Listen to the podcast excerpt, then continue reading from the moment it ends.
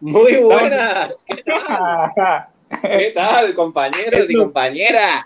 Pero tampoco es tan locura si lo, si este, sigue con el tema, tampoco es tan locura si lo entrenas, ¿no? Si lo estudias. No, estábamos, estábamos comentando Jeff y yo que, claro, mm, es complicado estar en, eh, con dos pantallas a, la vez hablando y dando. ¿No te sientes capaz de hacer eso tú? Sí.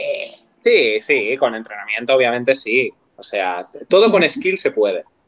Si, si le das duro, se puede. Hay que trabajar. bueno, pues. Un día vamos a hacer un video así, vas a ver. Un día vamos a hacer un video.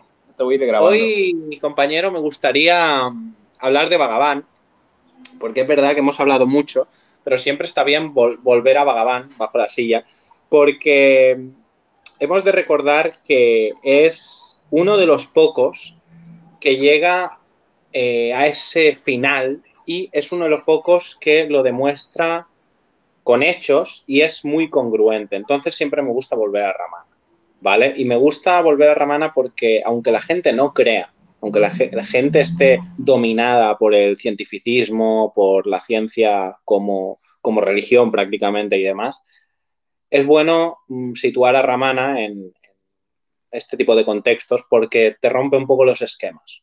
¿no? Yo creo que es útil y bueno, y te hace cambiar el paradigma casi forzadamente, aunque no quieras, porque es tan evidente todo y, te da tantos detalles y tantas cosas que otro no la va a dar. Bueno, aparte de Nisargadatta y tal, pero a Nisargadatta le pueden decir, sí, bueno, tal. Contra Nisargadatta se pueden utilizar argumentos en su contra, pero claro, contra Ramana es muy difícil, ¿no? Porque cuando van allí y le dice un, tío, oye, eh, mi amigo es ciego, eh, Vagabán, ayúdale de alguna manera. Dice, ¿y a mí quién me ayuda? ¿Y de mí quién se preocupa? Yo tengo las piernas fatal él, dice, yo tengo las piernas fatal, no puedo ni andar prácticamente, pero ya he dejado prácticamente la fisicalidad, el cuerpo, la forma.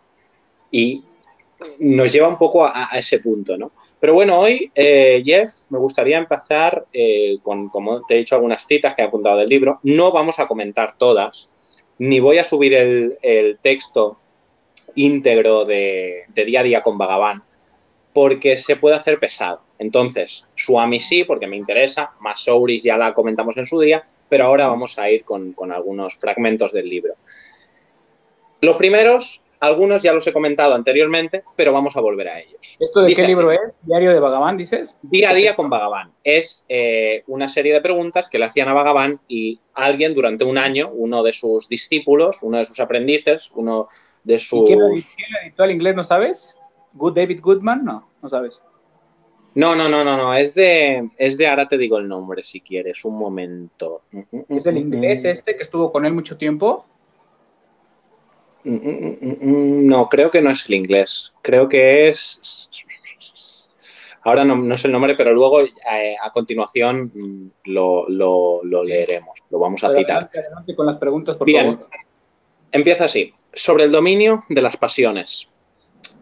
Si las pasiones fueran algo diferente, y exterior a nosotros, deberíamos proveernos de armas y munición para acabar con ellas.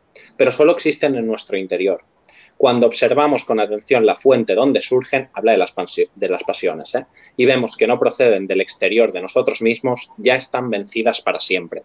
El mundo y los objetos que hay en él son los que despiertan nuestras pasiones, pero el mundo y esos objetos han sido creados por nuestra mente. En el sueño profundo no existe nada en absoluto. Vamos a ir con el otro. Si tienes alguna, eh, si quieres comentar algo de... No, es interesante esto, ¿no? Porque es el experimento, siempre decimos, ¿no? Claro. Eh, es, la práctica que como... Ascender estos tres estados de conciencia, ¿no? Vigilia, sueño con sueño, sueño profundo, para acceder al que al cuarto estado de conciencia que se denomina... se le llama cuarto estado. El cuarto, estado, que podría hacer referencia, no sé si hace referencia a cuando Gurdjieff se refiere al cuarto camino, ¿es posible? Interesante, ¿no? La síntesis del monje, el fakir y el yogi, ¿no? En el cuarto camino, que es la... Pero me parece que eh, Gurdjieff se refiere un poco a sintetizar esos tres caminos en el cuarto, que es la vida cotidiana de occidente, del occidental, ah, que de ahí lo trajo, ¿no? ¿no? No, no, recuerdo lo del... No recuerdo, Ahora, ¿cómo poder traer este, cuarto estado ¿cómo poder traer este cuarto estado de conciencia aquí? A mi presencia aquí soy, yo soy. Pues hay que fundir el, el pequeño cocodrilo, ¿no? En el ser, con autoinvestigación y autorrendición. Y lo que dijiste al principio, ahora que antes de que comentes, ¿por qué nos encanta y nos embeleza tanto el camino o la enseñanza de Ramana Maharshi Bhagavan? Pues por su simplicidad. Y porque si utilizamos el sentido común y vemos lo que hay detrás de la práctica Atma Vichara, pues nos damos cuenta que es, es, el, utilizamos el sentido común, que es lo más práctico, lo más didáctico, lo más simple. Y es, lo, la que, vía, es lo, la vía directa, bro.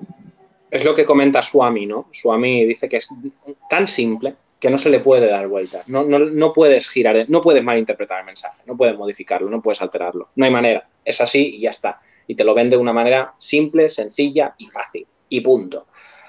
Ahora, ahora, también hemos de decir, como conversábamos antes en la llamada, que mmm, Vagabán lo explica de una manera muy simple, pero claro, luego llevarlo a cabo es lo difícil. Porque él es modo God, o sea, él es modo Dios, él es, él, es, él es, vamos, una entidad ya súper, Que ya lo sabemos, pero hay que reiterarlo, ¿no? bueno, porque todavía, todavía, porque falta trabajo, pese a que Vagabán se harta de decir que no hay que hacer ningún trabajo. Realmente, en el fondo sabemos que nosotros sí, sí que tiene que haber un trabajo, pero vamos a ir con esto durante, a, eh, a lo largo de todo el vídeo porque hay, hay cosas muy interesantes. La piedad que despierta Vagabán. Este ya lo leí en su día, pero vamos a retomarlo. Al momento, Vagabán contó un incidente ocurrido cuando solo tenía 22 años y vivía en la cueva de Virupakasha.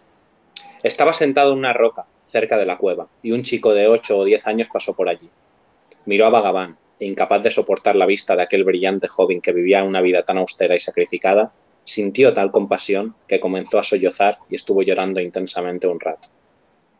Vagabán dijo, ¿quién sabe cuál, ¿Quién sabe cuál era la causa de sus lágrimas y por qué se puso a sollozar nada más verme? Vagabán siguió con su recuerdo y añadió que otro muchacho de una edad muy parecida le encontró en la misma cueva y sintió tal compasión por él que entabló la siguiente conversación. ¿Por qué estás aquí en completa soledad? Tenía algún problema en mi casa y vine a este lugar. Pero ¿cómo encuentras alimento? ¿Cómo cuando traen de comer? Tengo un buen amo, te, conduciría hasta él ante todo, tienes que estar dispuesto a servirle. Esto el chico a Vagabán.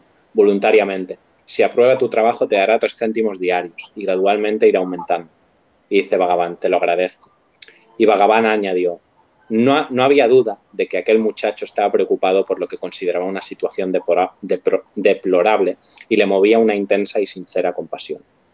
Esta es la, piedad, la compasión que despierta al señor Vagabán cuando algunos le ven, que también despierta hostilidad, pero hemos dejado este fragmento porque no, no lo he visto tan interesante quizá. Diferencia del sueño y la vigilia. Su Barrao, de Bezguada, preguntó a Vagabán, preguntó a Vagabán, ¿cuál es la diferencia entre imaginación y visión? Vagabán, la una es voluntaria y la otra no. Pero en, última instancia, aunque no podamos comprenderlo en este momento, la visión también tiene su origen en la esfera de la voluntad. Subarrao. ¿Los sueños también tienen su origen en ella? Vagabán. Sí. Otro visitante preguntó.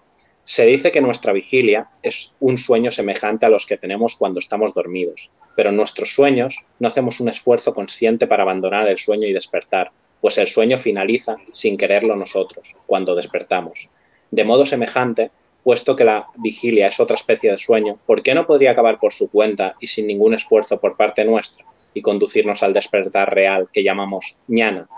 Vagabán, tu pensamiento de haber hecho un esfuerzo para abandonar, el estado de vigilia y tus esfuerzos por alcanzar el verdadero despertar ñana forman parte del mismo sueño. Cuando alcances ñana, verás que no hubo sueño ni vigilia, sino que siempre estuviste en tu estado real. Lo que pasa es que no somos capaces de percibir todo esto. Baja un poco el sonido del, solo ñana es real, ¿no? del altavoz, quizá, por favor, que me escucho un poco doble a ratos. ¿Sí? Solo ñana es real, ¿no? Solo ñana es real, efectivamente. Uh -huh. Vamos, a, vamos a seguir, vamos a seguir. Yo insistía, Vagabán, pero ¿cuál es la respuesta a la pregunta? ¿Por qué el estado de vigilia no cesa como los sueños, sin esfuerzo de nuestra parte, y nos conduce sin esfuerzo a ñana, como, en el sueño pasa y nos conduce espontáneamente a la vigilia, ¿no? Se refiere, nos despertamos de golpe porque no pasa de la misma manera con, el conocimiento total. Vagabán dice, ¿quién puede asegurar que el sueño pasa sin esfuerzo nuestro? Si los sueños son el resultado del karma o pensamientos pasados, ¿cómo se supone generalmente? Probablemente es el mismo karma el que decide cuándo debe durar el estado de vigilia y cuándo debe cesar. Aquí también, cuidado porque podemos, podemos eh, utilizar este mensaje mal, cogerlo mal, ¿eh? porque mm, podemos eh, pensar que todo es parte del karma y que el karma tiene que llevarnos hacia, hacia donde él decida, ¿no? Y, y, hay que hacer trabajo igual, ¿vale? Hay que hacer trabajo igual, no nos equivoquemos. Quedé todavía insatisfecho sobre este punto y como resultado de la conversación con Bhagavan, concebí que el estado de vigilia, aunque era una especie de sueño, era totalmente distinto al sueño con sueños, sobre todo porque durante el sueño no advertimos que estamos soñando, mientras que cuando estamos despiertos somos capaces de razonar y pensar lo que dicen los libros y los maestros y de reflexionar sobre los fenómenos, aunque en realidad todo sea un sueño después de todo. Por ello, debemos hacer un esfuerzo por alcanzar el estado ñana. Bhagavan dice que no sabemos que un sueño es un sueño hasta que nos despertamos, pues el sueño nos parece real mientras soñamos. Y del mismo modo, el estado de vigilia nos parece real hasta que no alcanzamos el estado de ñana, que es el verdadero despertar. Muy interesante esto. ¿eh? Por otra parte... Ahí, ahí un, un, chamán no compartiría eso, ¿no? Que sería, bueno, bueno, Ramana no toma en consideración las personas que han aprendido en soñar, que se dan cuenta que están soñando, ¿no? Claro, Hablo de, esto. Habla para un público más... Exacto. No, no toma en consideración nada porque no hay nada que tomar en consideración. Es decir, todas las consideraciones, todos los juicios y todos los pensamientos o elucubraciones o, sistemas que tú puedas crear nacen de la mente. Entonces, Bhagavan está por encima de todo eso. Por otra parte, después de ver la diferencia entre el estado de sueño y de vigilia, me parece que nuestro esfuerzo por alcanzar el estado de ñana debe ser permanente. Vamos con, otra, con otro fragmento. Los métodos de iluminación. Un visitante preguntó, ¿qué puedo hacer en el terreno espiritual? ¿Qué puede hacer en el terreno espiritual alguien que todavía es un absoluto principiante? Bhagavan, el hecho de plantearme esta cuestión demuestra que ya sabes lo que hay que hacer. Tu innegable deseo de paz es lo que te obliga a dar esos pasos para conquistar la paz. Buscas la salsa en el plato porque ya tienes un trozo de pan en la mano. Visitante, ¿cuál es el método para conseguir la paz?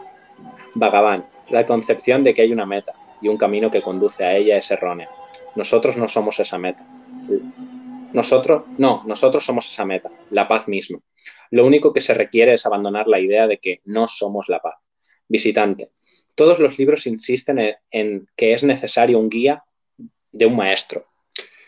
Vagabán, el gurú solo te dirá lo mismo que te estoy diciendo ahora. No puede darte nada que previamente no tengas. Nadie puede obtener lo que no posee de antemano. Y en caso de conseguir una cosa así, te abandonará de la misma forma que vino. Lo que viene, se va. Lo único que permanece es lo que siempre es. El maestro no puede darte nada nuevo que antes no tuvieras. Lo único que precisas es abandonar la, la idea de que no comprendes el sí mismo. Nosotros somos el sí mismo. Siempre. El problema es que no lo sabemos. No somos conscientes de sí mismo. Todo aquello que tengas que conseguir o alcanzar, lo perderás. ¿Sí nos damos cuenta de esto? Exacto. Qué, fuerte, ¿no? Y ahora vamos con una que me parece muy interesante para todos, porque estamos en este mundo y estamos eh, yendo a trabajar cada día, estudiando y haciendo nuestros quehaceres. Y se nos hace muchas veces difícil el poder comprender toda esta lógica, sí, es que hay lógica, de Bhagavan. Compatibilidad del sada, sadhana y la vida común. Hanani, hija de A subrayado, ha subrayado, se llama literalmente. Un alto funcionario de la ciudad preguntó a Bhagavan, quiero practicar constantemente el nama rana, rana, una especie de japa o repetición del nombre sagrado, algo así como un mantra, ¿no? Pero también me gustaría recibir una educación elevada, es decir, quiere practicar, pero también quiere eh, compatibilizarlo con su vida. Y dice Bhagavan, no existe incompatibilidad ni contradicción alguna entre ambos deseos. Y dice Hanaki, pero si estoy practicando constantemente el nama errana, ¿cómo puedo dedicarme a estudios que requieren una gran atención mental? Bhagavan quedó en silencio. Friedman y yo dijimos entonces a la muchacha que el maestro ya le había dicho ambas cosas podían practicarse al mismo tiempo. Friedman añadió, por la mente los estudios y el corazón en Dios. Sigue el tema de la compatibilidad de sadhana. Mermahatani, este es el que ha escrito el libro, el Mahatani, mm. refiriéndose a la conversación anterior, comentó, si queremos tener éxito en algún proyecto del mundo, esto es importante para todos, ¿eh? porque nos vamos a sentir muy identificados con, con este mensaje. Si queremos tener éxito en algún proyecto del mundo, debemos volcar nuestra mente y nuestro corazón en él. De otro modo, no podemos triunfar. Me parece que es impracticable para un devoto tener el corazón en Dios y la mente en las actividades del mundo. Bhagavan. Si uno permanece fijo en sí mismo, las acciones se realizarán por sí solas y consiguen idénticos resultados. En ningún momento debemos pensar que somos nosotros los hacedores de esas acciones. Las acciones discurren por sí mismas. La fuerza que ha puesto el cuerpo en movimiento, le llames como la llames, se preocupará de que sean realizadas las acciones con ese cuerpo que tiene que realizar. Sobre el Atma Vichara, interesante también. Un visitante de... Un segundo. Si quieres comentar algo, ya. Sí, bueno, aquí hay algunos comentarios. Gracias a la gente que se está agregando. Vamos a contestar un poquito. A ver. Mm, dice. Eh, les amo, gracias por leernos. Ramana me, me transmite felicidad. Saludos. Dice Fer que Muliar Davarayá es el recopilador de las conversaciones de día a día con Bhagavan. Dice Fer. Me encanta este dueto. Saludos. Gracias, Edu. Bueno, más que nada, saludos. Gracias por sus fortalecimientos. Gracias. ¿Puedes leer el último fragmento? Ahí hay algo que me gustó. Vamos, vamos, a, vamos a seguir, que queda poquito. Sobre el alma bichal. Un visitante de Punjab pregunta a Bhagavan. Algunas veces, mientras estoy meditando, noto cierta sensación de dicha. ¿Debo preguntarme a mí mismo en esas ocasiones quién es el que siente esa felicidad? Bhagavan, esto es interesante. Si lo que se experimenta es la verdadera felicidad del sí mismo, es decir, si la mente se ha sumergido realmente en el sí mismo, esa duda no surge en algún modo. Y esto es un mensaje. ¿Hola? ¿Te escucho? ¿Sí? ¿Te escucho? Se me ha parado, se me ha parado la máquina, ¿eh? Ya, yo te escucho bien. ¿Te escucho bien? ¿Me ve bien? Vale, voy a seguir, ¿vale? Pese a que esto está parado. ¿Hola? Sí, te escucho. Vale, pues sigo. Dice Bhagavan, si lo que se experimenta es la verdadera felicidad del sí mismo, es decir, si la mente se ha sumergido, sumergido realmente en el sí mismo, esa duda no surge en modo alguno. Y esto va por toda la neoespiritualidad que nos dice, yo amo, yo siento, yo siento felicidad. No, no, no. ¿Quién siente esa felicidad? Cuidado. No, o sea, la palabra, la expresión es un símbolo. Un símbolo que necesita representar algo, que está cargado. ¿De qué está cargado, ya? De, pues de un, significado. De lucubraciones mentales que tú has hecho. Un significado. Entonces, el hecho de decir yo soy feliz en este momento por X, creo que no es realmente el, sentido que le daba Gabán. Bueno, las, las, las palabras no son las cosas de entrada. es, eso es, eso es. Y sigue así. La pregunta que me estás haciendo demuestra que la dicha real no ha sido alcanzada. Cuando se unen en la, el, que la duda y su propia fuente, todas las dudas desaparecen por completo. En ese momento no vale nada para seguir planteando dudas y preguntas. Aunque te aclare una duda, otra ocupará su lugar, pues las dudas no tienen fin. Pero cuando, a la fuerza de buscar la fuente del que duda, se descubre que el que duda y el que pregunta no existen realmente, en ese mm. mismo momento se disipan por completo todas las dudas. Visitante, algunas, algunas veces oigo sonidos internos. ¿Qué debo hacer cuando ocurren estas cosas? Vagabán. Suceda lo que suceda, recurre a la investigación del sí mismo, preguntando quién oye estos sonidos, quién escucha estos sonidos, quién percibe estas sensaciones, hasta que la realidad sea descubierta. Mira, aquí tenemos una pregunta. Dice Katia, si quiero lograr algo en el mundo, solo tengo que trabajar en mí y lo demás vendrá por añadidura. Así lo entendí, estoy percibiendo bien el mensaje. escuchas? Sí, algo así. Sí. Ok. Tienes que trabajar en ti y en la práctica. ¿Vale? Y consecuencia o producto del campo de conciencia en el que te establezcas, pues las cosas se vendrán automáticamente.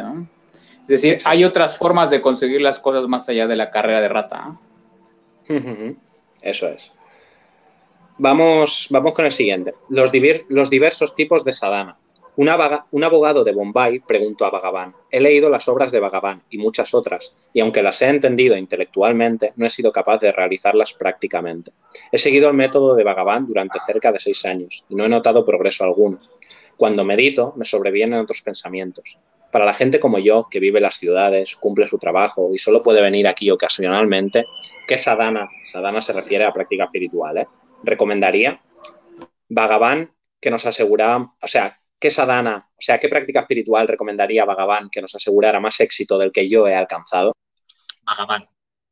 Tu naturaleza real está siempre presente. Tu meditación, etcétera, solo se producen temporalmente, puesto que tu propio yo es la realidad. No tienes nada que hacer para realizarla. Lo único que necesitas es dejar de considerar lo irreal como si fuera real, que es lo que todos hacemos normalmente. El objetivo, del, el objetivo de cualquier meditación, Dayana o Japa, solo es ese, abandonar todas las ideas sobre el, el, no ser, abandonar la diversidad del pensamiento y fijar la mente en un solo pensamiento. Hay muchos tipos de sadhana. Puedes practicar bichara preguntándote a ti mismo quién soy yo, o si no te sientes atraído por esta fórmula, puedes practicar dhyana pensando yo soy brahman o cualquier otra cosa. O puedes concentrarte sobre un manta o mantra o nombre divino y hacer japa. El objeto de todo esto solo pretende fijar la mente en un punto, concentrarla en un solo pensamiento y excluir de este modo los demás pensamientos. Si lo hacemos así, con el tiempo desaparecerán incluso aquel, aquellos pensamientos únicos y la mente se extinguirá en su propia fuente. Visitante, con mi práctica actual no me siento capaz de sacar provecho a mi esfuerzo. Si la gracia de Bhagavan no desciende sobre mí, no tendré éxito jamás. Bhagavan. La gracia del Maestro siempre está a nuestra disposición. Tú imaginas que esa gracia es algo que se halla en un lugar elevado, por ejemplo, en el cielo, y que tiene que descender sobre ti, pero en realidad está dentro de ti, en tu corazón, y en el momento en que puedas hundir la mente en su fuente, la gracia brotará con fuerza de tu, de tu propio interior, como un, como un manantial incontenible. ¿Algo que decir, Jeff? ¿Me escuchas? No es que no me escuchabas. ¿Me oyes? Sí, te oigo muy flojo ahora, ¿eh? Sí, debe ser de tu lado, ¿eh? Pienso. ¿Podrías repetir? hoy, estoy, teniendo, hoy estoy teniendo problemas, ¿eh, Jeff? Sí, ¿Te parece si desconecto y vuelvo a entrar? Sale y vuelve a entrar, por favor. Era lo que te iba a decir. Bueno, muchas gracias por aquí a la gente. Dice Ana, la divinidad nos sostiene siempre. El sí mismo aparece cuando lo que no es el mismo en sí mismo va cayendo. Solo debemos quitar el velo. Ahí está, ¿me ¿Ya? Perdona, ella que he tenido hoy problemas. Dice Ana, ¿qué es el comentario de Ana, por favor? ¿Lo, ¿Lo alcanza a ver? Sí, la divinidad nos sostiene siempre. El sí mismo aparece. Cuando lo que no es el sí mismo va cayendo. Solo debemos quitar el velo llamado ego. Sí, remover, ¿no? Remover obstáculos. Oye, ¿puedes repetir la definición de Bhagavan directa de meditación que tienes ahí? De, de una definición ahí, ¿lo puedes decir? Releer en lo que leíste, estaba ahí, en el último fragmento. Sí, el último Bhagavan. La gracia del maestro, esta, ¿no? La gracia del maestro siempre está a nuestra disposición. Tú imaginas que esa gracia es algo que se halla en un lugar elevado, por ejemplo, en el cielo, y que tiene que descender sobre ti, pero en realidad está dentro de ti, en tu corazón, y en el momento que puedas hundir la mente en su fuente, la gracia brotará con fuerza de tu propio interior. Es antes, es antes, antes, de eso estar. La, de una se a la práctica, ¿quieres decir? Sí, sí, y habla de, dice la meditación lo que es. Vale. Puedes practicar Ah, o, la meditación en general, cuando habla de la ah, meditación. Ahí, ahí. Va. Puesto que tú, voy a leer todo entonces, puesto que tu propio yo es la realidad, no tienes nada que hacer para realizarlo. Lo único que necesitas es dejar de considerar lo irreal como si fuera real, que es lo que todos hacemos normalmente. El objeto de cualquier meditación, dayana o japa, solo es ese, abandonar todas las ideas sobre el no ser, abandonar la diversidad y el pensamiento y fijar la mente en un solo pensamiento.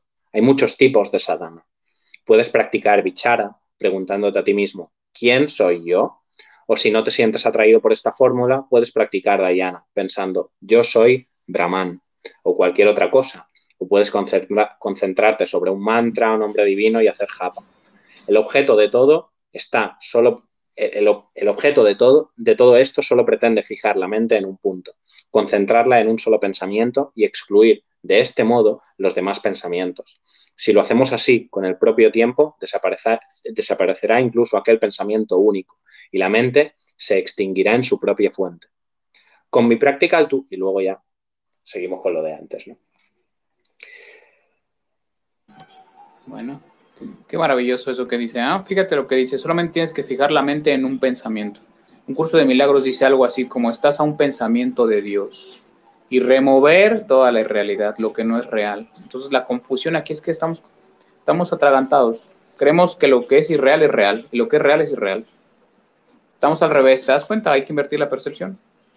Exacto, exacto. Estamos, estamos invertidos. Y ahora voy a ir con, a ver si tengo aquí unos, si quieres eh, contestar alguna pregunta, Jeff. Mm. Mira, Gracias voy a, a, mí. voy a leer lo que, lo que dice que Jeff, cada instante tiene su instante y no hay casualidades. Hola, Chema. Saludos. Su Andrés, hola. Susito May. Sí, vas a leer otro, otro pedazo. Buen día. Antes que hablábamos de la palabra y del símbolo, me gustaría ir con, con, con, con sobre el símbolo, ¿vale? No se diga, pues, que la forma simbólica es buena para el vulgo. La verdad sería más bien lo contrario. O mejor aún, dicho de otra forma, es igualmente buena para todos, porque ayuda a cada cual, según la medida de sus posibilidades intelectuales, a comprender más o menos completamente, más o menos profundamente, la verdad representada en ella. Así, las verdades más altas, que no serían de modo alguno comunicables o transmitibles por ningún medio, se hacen tales hasta cierto punto cuando están.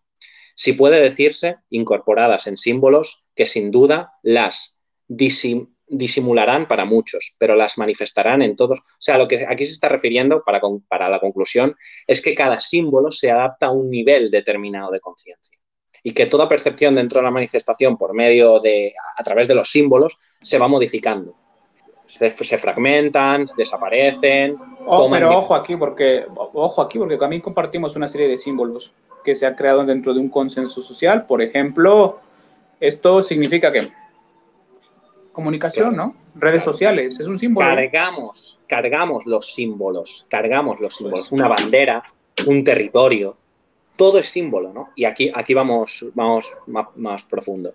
¿Vale decir que el empleo del símbolo sea... No, es una pregunta. ¿Vale decir que el empleo del símbolo sea una necesidad?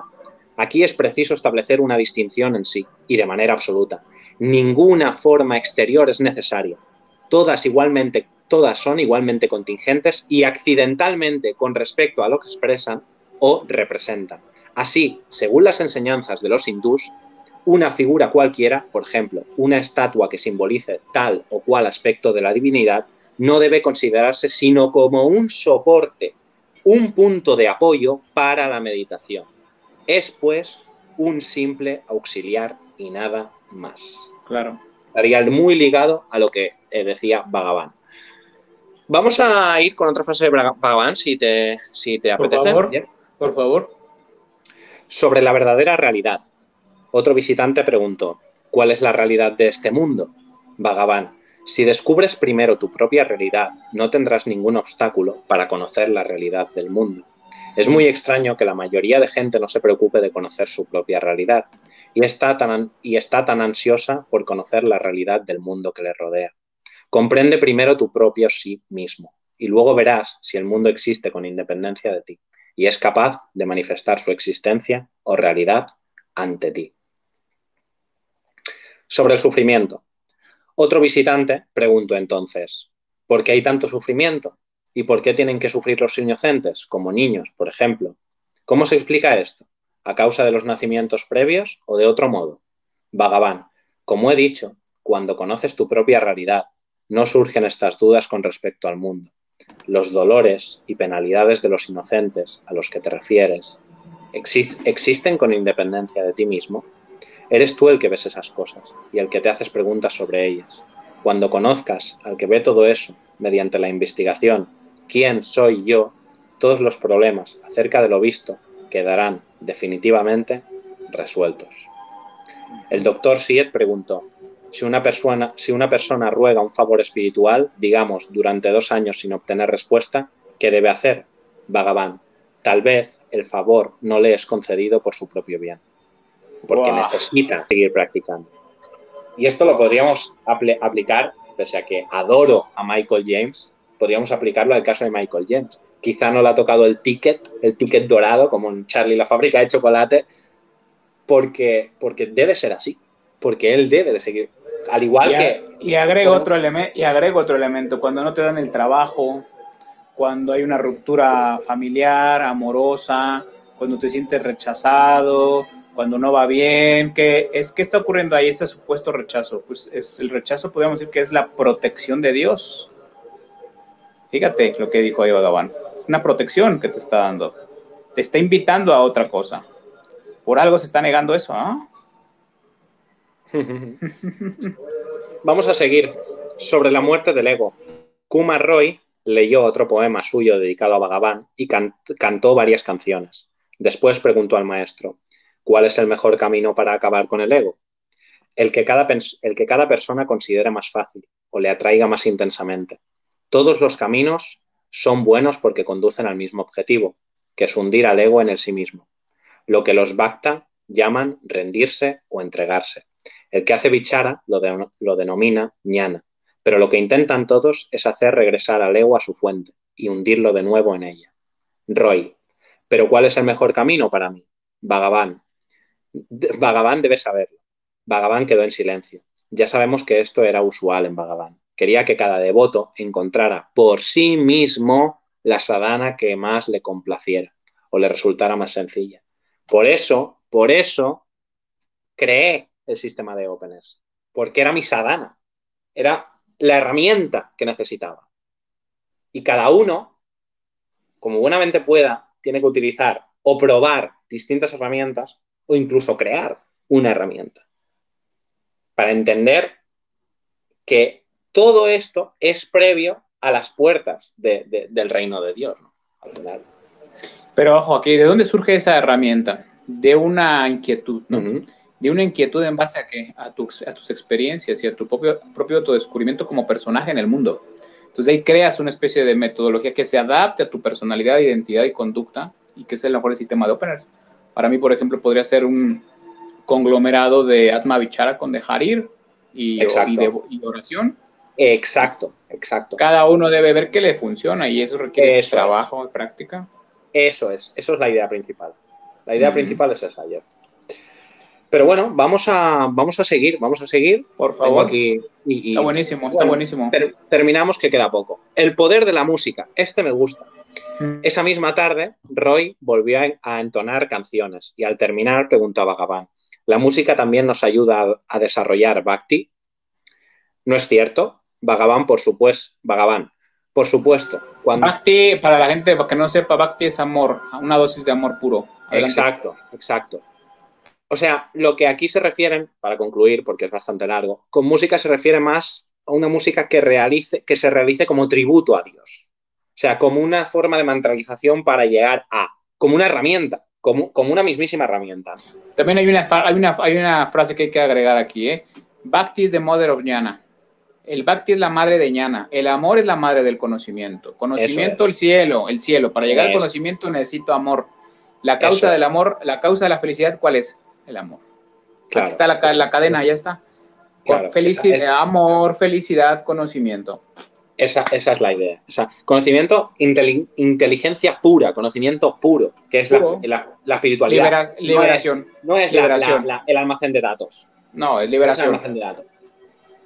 La aniquilación del ego o la mente. Unos días antes, Roy había preguntado a, a Bhagavan sobre el mejor camino para eliminar el ego. Y Bhagavan le había dicho, pretender que la mente elimine el ego es como pedir a un ladrón que ejerza de policía. Te obedecerá e intentará capturar al ladrón, pero nunca lo conseguirá. Lo único que puedes hacer es mirar en tu interior y descubrir dónde surge la mente. En ese momento ella dejará de existir.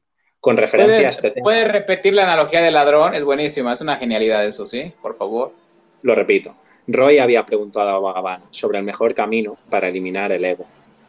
Y Bhagavan le había dicho, Pretender que la mente elimine el ego es como pedirle a un ladrón que ejerza de policía. Te obedecerá e intentará capturar al ladrón, pero nunca lo conseguirá. Lo único que puedes hacer es mirar en tu interior y descubrir dónde surge la mente. En ese momento, ella dejará de existir. Con referencia a este tema, Tambi Torai, de Jafna, que llevaba viviendo más de un año en Palacotú, me preguntó si volver la mente hacia, hacia, el interior para buscar su propia fuente no era también una utilización de la mente. Planteé esta cuestión a Bhagavan y me dijo, por supuesto que estás utilizando la mente. La mente solo puede ser eliminada con la propia mente, pero en lugar de pensar que hay una mente que quieres acabar y que quieres acabar con ella, debes buscar su fuente y entonces descubrirás que esa mente no existe en absoluto, la mente, vuelta hacia afuera, se convierte en objetos y pensamientos, vuelta hacia adentro, se transforma en el propio sí mismo. Por eso algunas veces se llama Arupa Manas o Suddha Manas. ¿Algo que añadir, tío Benny? No, yo creo que es una puta genialidad este texto. Es una obra maestra, ¿eh? es una obra maestra. Es una obra maestra. Es una obra, maestra y tiene que revisarse con calma y practicar con calma. Y tiene ¿eh? que revisarse con calma de manera constante y practicar. Y muchos cientificistas, muchos intelectuales deberían leer este tipo de obras. Es difícil, ¿eh? es complicado. Sí, pero claro, es, es, tan evidente todo que, claro, bueno, quizá a un intelectual no le parece tan evidente, pero es que Depende, si, ese, intelectual está, si ese intelectual está cerrado en su sistema, en su sistema filosófico de creencias, es imposible. Claro. Pero es que fíjate, todos los sistemas filosóficos ya están cerrados, ya quieren cerrar. Y, y, la metafísica te está diciendo no puede cerrar. O sea, cerrar va en contra de la metafísica. Entonces, ahora, si tú eliminas de la ecuación la metafísica, me parece estupendo. Pero si aceptas la metafísica como el conocimiento o, o el único conocimiento que vale la pena, porque ya realmente cuando te das cuenta de, cómo se generan los sistemas, que es a través de la palabra, a través del símbolo y así de manera ad infinitum, y podemos desarrollar 20.000 ideas que parecen novedosas, pero son copias de copias de copias, entonces lo único que te queda es la metafísica. Y la metafísica te lleva a la, práctica. Es que no hay más, no hay más. Pero vamos a ir con las dos últimas, si te parece, eh, tío Benny. Por favor. Sobre el ñana y el silencio. El Swami le preguntó a Bhagavan sobre la característica del ñani. Bhagavan dijo que aparecen descritas en varias obras como Bhagavan Gita, Bhagavad Gita, pero no debe tenerse en cuenta que el estado ñani es un estado de que, la trasciende la mente y por consiguiente no puede ser descrito con la simple ayuda de la mente, por lo que toda descripción tiene que ser insuficiente y defectuosa. Lo que decíamos interiormente, todo sistema filosófico es insuficiente y defectuoso, porque no está tomando en cuenta cosas que salen fuera del estado humano. Total. Solo el silencio puede describir correctamente las características de este estado. El silencio es más eficaz que las palabras. Del silencio brota el pensamiento, del pensamiento brota el ego y del ego surgen las palabras. Si las palabras tienen alguna eficacia, ¿cuánto, cuánto más efectiva debe ser su fuente original. Volvemos a lo mismo. Palabras, símbolos, arquetipos. Qué poderoso, qué poderoso. Y voy con la última, Jeff. La última de, hoy, de este podcast. La distracción de la mente. Esa misma tarde, una dama que venía a la RAM de Sri Aurobindo, a veces los nombres son algo complicados, entonces me cuesta pronunciarlos, preguntó a Bhagavan, cuando me concentro me asaltan toda suerte de pensamientos que me distraen y me alteran cuando más intento huir de ellos, con mayor intensidad acuden a mi mente. ¿Qué debo hacer? Vagabán, Vagabán dice, es normal que suceda así. Mientras intente escaparse de ellos, de los pensamientos, le sucederá lo mismo. No hay otro remedio que detener la mente cada vez que pretenda distraerse y fijarla en el sí mismo. Vagabán citó entonces el verso de Gita que dice que la mente debe ser contenida y fijada en el sí mismo, tantas cuantas veces huya detrás de las cosas. Shiva Mohan Lal preguntó a Bhagavan, cuando me concentro en presencia de Bhagavan, soy capaz de fijar mis pensamientos en el sí mismo con facilidad, pero en mi casa me lleva mucho tiempo y grandes esfuerzos conseguirlos. ¿Cómo puede ser así? ¿Cómo puede ser así si estoy convencida de que Bhagavan está en todas partes y es mi Atarayamin? Yo le dije, puede ocurrir eso, por supuesto, aunque sabemos que Dios es inmanente en todas las cosas. ¿No es cierto que se hace más manifiesto en algunos objetos y en algunos lugares que en otros? Por ejemplo, en los templos o ante las imágenes de los avatares. Es lo que nos pasa con Ramana. Vemos a Ramana y ¿qué nos pasa? Sentimos como, como un, sentimiento casi excelso, ¿no? Casi, casi. O, eso parece, ¿no? Yo le dije, ¿puedo? Ta, ta, ta, ta, Yo le dije, ¿puede ocurrir esto? Por supuesto, ta, vale. Bhagavan dijo en ese momento, pregunta a Muru, Muruganar, aquí presente. Ha compuesto una canción donde dice que Ramanarram no está solamente aquí, sino que se halla en todas las partes. En ese momento, Muruganar leyó en voz alta la siguiente estrofa de Ramana de Bamalai. Cuando la mente ha alcanzado la tranquilidad y permanece quieta en todas partes, como acostumbra hacer en Ramanarram, todo el mundo es para mí como este Arram, al que los mismos dioses acuden con nostalgia. Es una manera de definir el Ramanarram como Shirakasha, que es que está en todas las partes y al que solo podemos acceder cuando nos desplazamos de la mente individual. Bhagavaña añadió, el tiempo y el espacio no existen realmente. En este caso, en el caso de la radio, en el caso de la radio podemos comprobar esta verdad. Ahora mismo podemos oír aquí lo que se canta en Iderabat y de la forma en que se ha cantado allí. ¿Dónde está el espacio y el tiempo? un ejemplo. Gracias. Por aquí alguien está compartiendo, gracias a mí, el libro Día a Día con Vagabán.